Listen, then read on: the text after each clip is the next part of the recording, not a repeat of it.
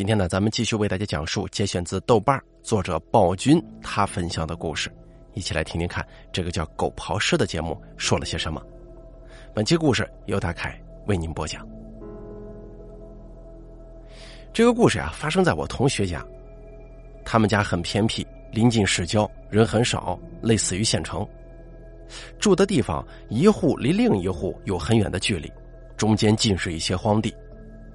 为了防止晚上有一些贼呀来偷东西什么的，所以他家里养了两条大狼狗。我去过一次他家，只去过一回。这个同学呢，咱们管他叫小斌。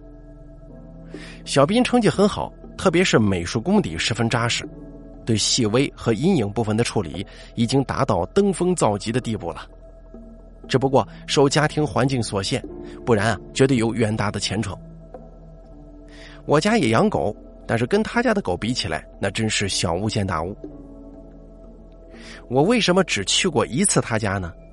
一来是他家太远，二来是他家的狼狗太凶悍了，再就是关系疏远了，还有就是这哥们儿真不懂情调。我去那回，他实在找不到什么地方带我去玩，去了他们家后山上一个陵墓那边，是一个很豪华的陵墓，我忘记这个陵墓的名字了。这个陵墓啊，在歌乐山上，并且呢还有很大很大的观音像。太阳大的时候啊，能够看到反射出来的光。观音像周围是个很大的池子，周围就是立木的地方，修的像花园似的。上山的路上还有个垃圾场，跟很大几块种水果的农园。上顶就是那个很大的陵墓。小斌那天晚上跟我们说，那年夏天放假。他原本打算留在重庆打工，但是他父亲呢生病有点严重，不能务农，他就打消了这个念头，暑假回家帮忙务农了。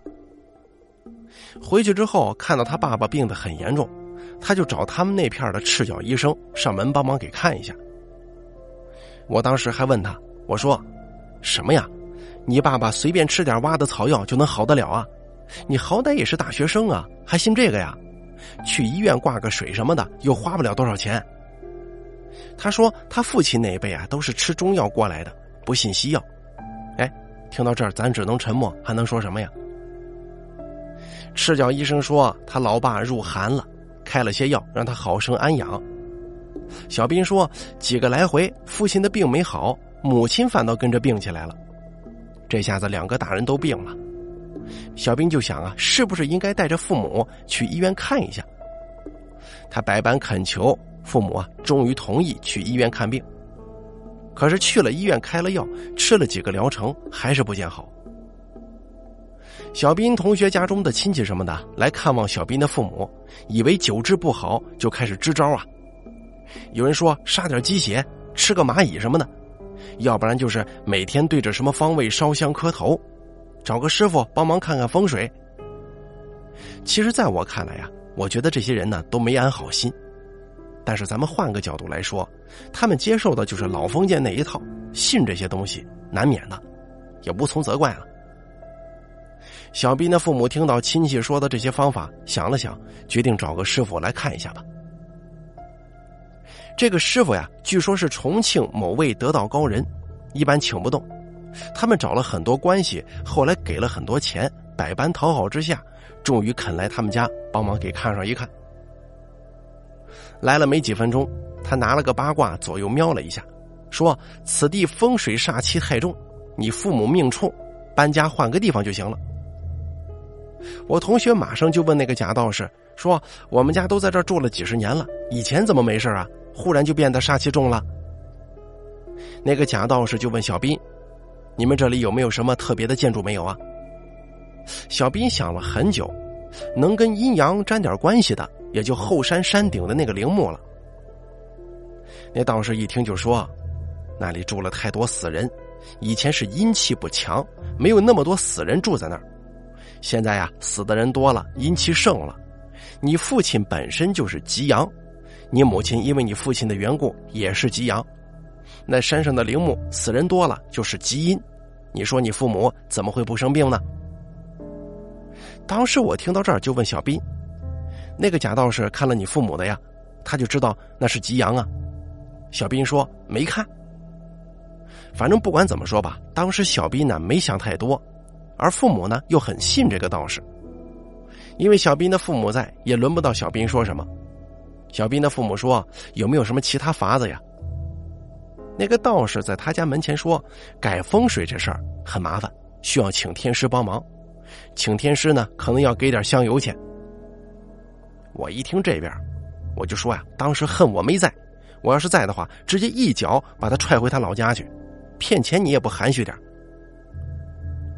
当时小斌怎么都不让父母给钱，找了几个借口跟那个道士说：“我们搬家得了，就不麻烦天师出马了啊！我们也是小家庭，劳烦天师那可成了大罪过了。”那道士没骗到钱，纠缠了几句，见被识破了，最后也是留下几句节操的语句啊，自然就走了。父母的病没好，小斌很担心父母有个什么好歹呀。每天晚上都睡不着，他们家的狗那段时间也不听话，天天在院子里叫。他之前在学校读书，习惯了安静入睡，这狗一叫唤，那晚上惹得他睡不着啊。一开始的时候以为是有路人路过，可是狗叫的次数太频繁了，出去看什么都没有。道士走那天，小斌心情很郁闷，晚上凌晨三点过了还没睡，狗又在院子里叫。他一生气，出门准备把狗打一顿。咱们前头说了啊，小斌家中养的是两条很大的狼狗，虽然比不上警犬，但是一般人呢还是会被吓住的，并且是两条呢。小斌走到院子里，看到狗在那跑过来跑过去，走到一半，对着小斌叫两声，然后又开始跑过来跑过去。两只狗很激动的样子，似乎有什么东西在院子外头。小斌开门看了看，外头没人呢。他们家门口很是空旷，即使到了晚上，一眼就能看清楚百米之内有没有人。可当时确实是什么人都没有，后面就是山。小斌呢，打着手电筒，带着狗就出门了，想看看边上的后山是不是有啥东西惊着狗了呀。可是林子里头啥也没有。想了想，还是算了吧。咱先不说有没有。即使有这么晚了，两只狗，他一个人，他性格跟我不一样，是很沉稳那种，不急躁，没什么好奇心，索性啊就回床上躺着了。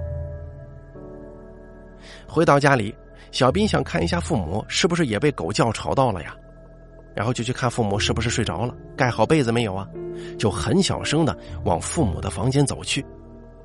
刚打开门，因为没开灯嘛，他们那个地儿有月光。这窗帘、睡觉什么的，一般也不关着，月光就洒了进来，屋子里能看得十分清楚。他看到父亲坐在床上，母亲也坐在床上，两个人分别坐在床的两边。小斌一看吓坏了，因为没开灯啊。开门的那一刻，正好看到他们二老坐在那儿，低着头，很吓人的。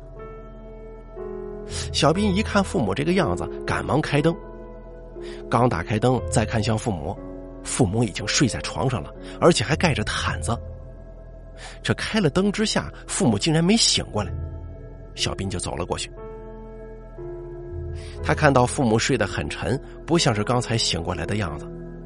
小斌当时还很肯定的说：“父母确实是坐着的，绝对是坐着的。”我当时跟他说了说我以前经历过的事儿，几个寝室的人呢稍微信了一点。我问小斌：“你你没有叫醒父母吗？”小斌说：“没有，害怕是鬼上身。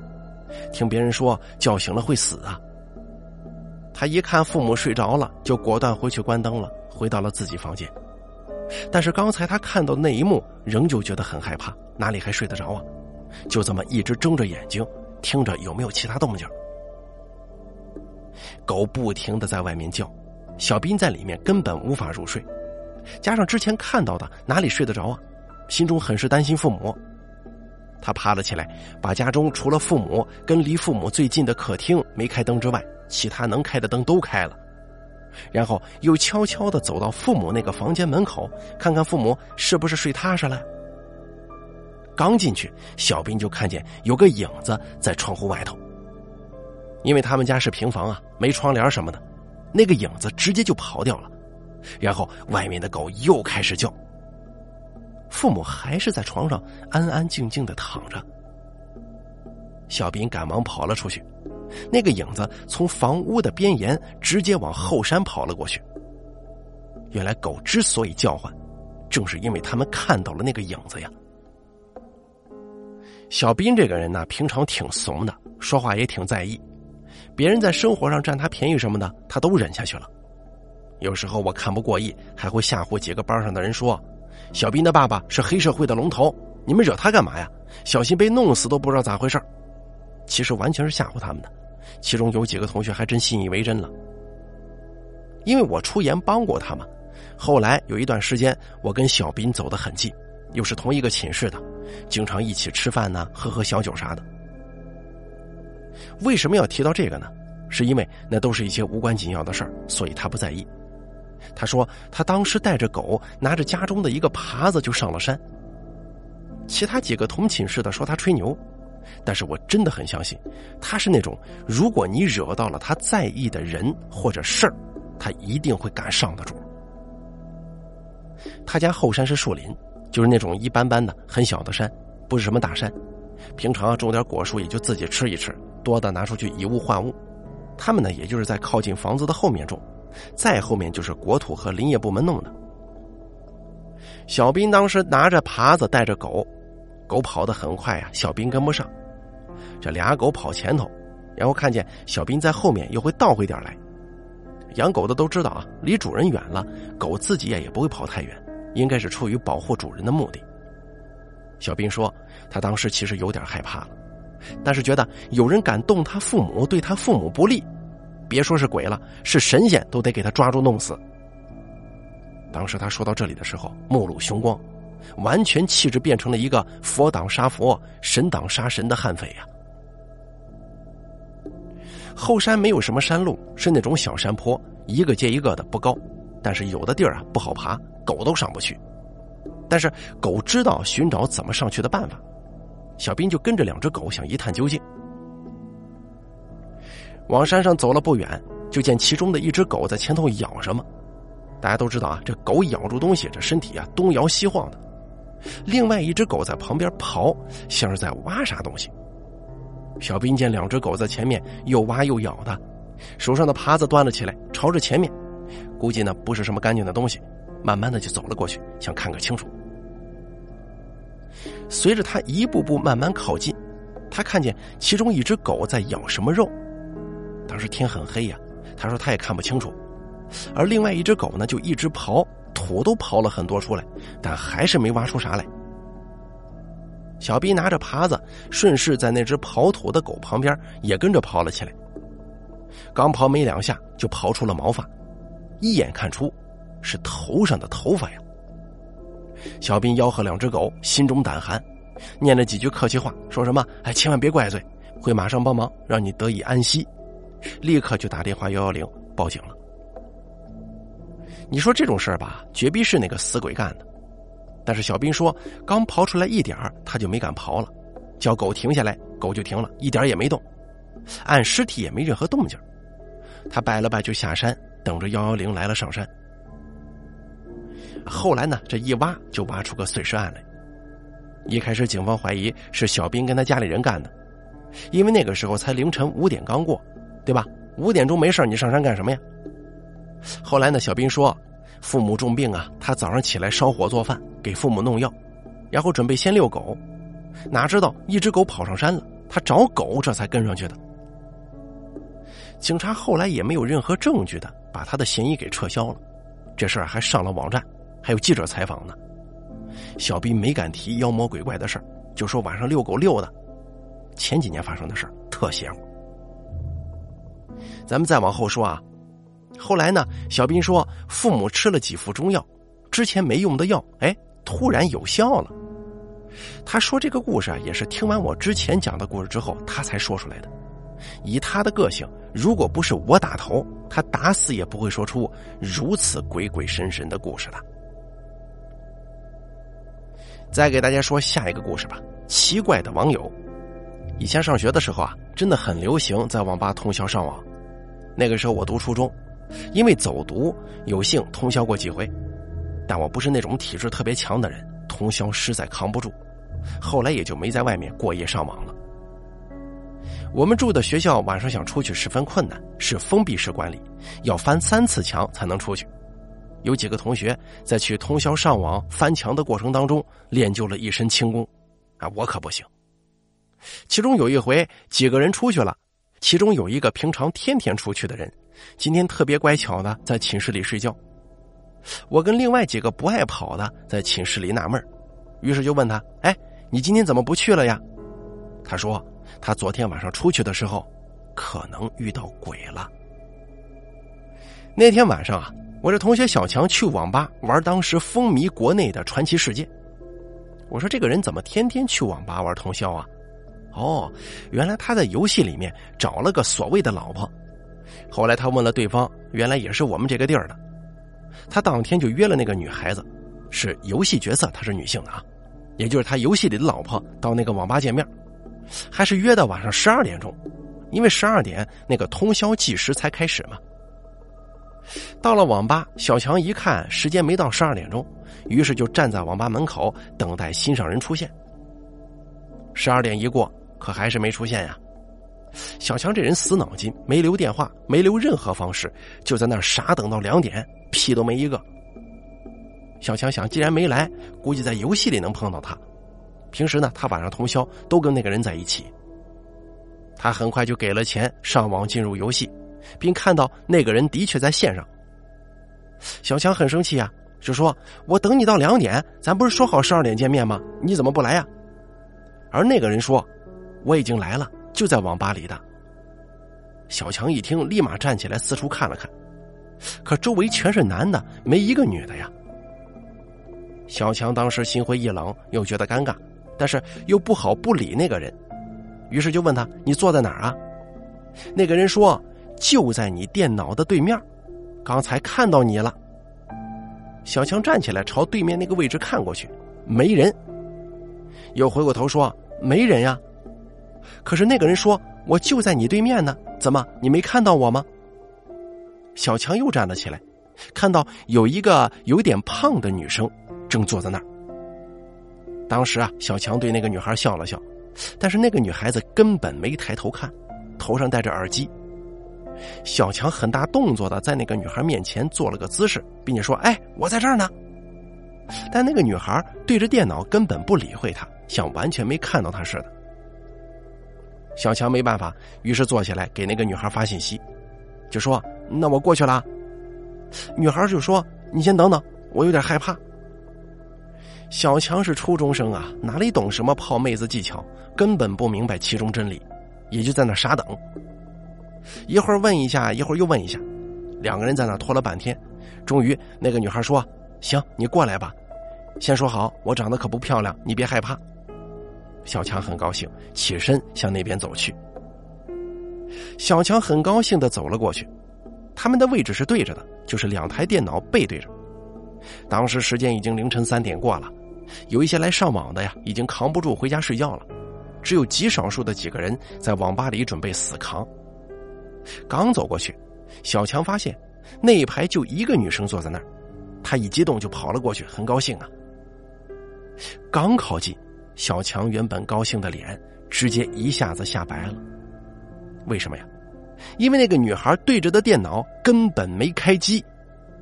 她戴着耳机，手里握着鼠标，一只手还按着键盘，很木然的坐在那儿，根本没开电脑啊！小强初中生小孩一个，哪见过这等诡异世面呀？想了想，又回到自己的位置上去，跟这个女孩子聊天。后来他们说了很多，最后才说到正题。喂，刚才我看你电脑怎么没开呢？你是怎么跟我聊的？那个女孩说：“我开着呢。你刚才过来了吗？我怎么没看到你呢？要不我来找你好了。”小强当时心想：也好，他过来，我这边有人呢，因为有两个同学跟他坐一块就没那么害怕了。小强当时打着如意算盘，哪知刚说完。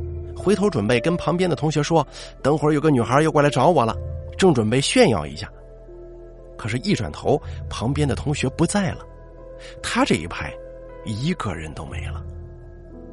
再回过头，准备想叫那个女孩子先别过来，一看电脑，哎，电脑关了。小强吓得站了起来，站起来正好对面那个女孩子也站着。那个女孩就这么很木然的站在那儿，而刚站起来的小强直接吓死在当场，一动不敢动。小强看到对面那个女孩子旁边，另外两个同学坐在她的边上，而那个女的站在她之前坐的那个位置。更重要的是，他同学根本就没看见那个女孩，自己玩自己的，完全没发现小强站了起来或者别的什么。而那个女孩就这样很木然的站着，双眼看着小强这边，但是也不是看着他的人，也不是双眼对视，不聚焦，完全不知道他的眼光在看些什么。小强胆子小啊，直接被吓坏了，没管那两个同学，直接跑出了网吧，想翻墙回学校。但是下来容易回去难啊，心想要不翻进学校，在教室里睡好了。学校离网吧不远，但是学校校门很高，后校门比较矮，而且没人，只是远一些。小强当时就准备从后校门进学校，可是刚跑两步，他发现那个女孩子跟在他后面，而且速度很快，完全不像是在跑，因为跑的话脚步会大幅度的动嘛。那个女孩给他的感觉就是在移动，一直往他这个方向这么原地移动而来。小强平时跑步很快，他感觉那个女的一直跟在他后面，完全不似跑的。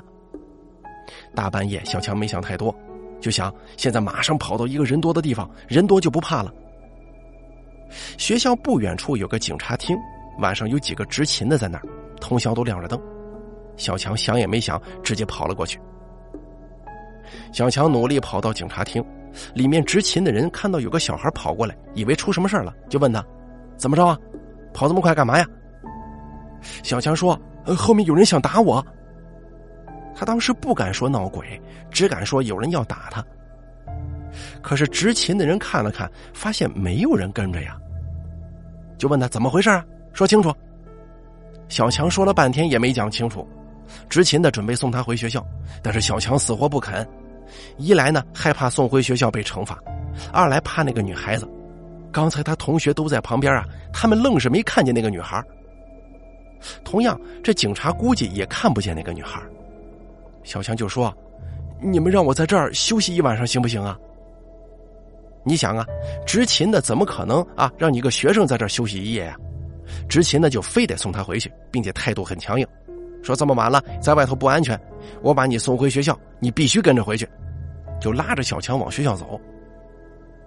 这刚一出亭子，小强就看见那个女的一下子窜了出来，跟在他的后头。他直接吓得抱住了那个执勤人员。那个执勤的私下打量了一圈，啥也没看见。可小强直接被吓得脸都白了，想对那个执勤的说：“有鬼跟着！”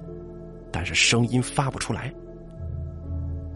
那执勤的人员问小强，小强怎么也说不出话了。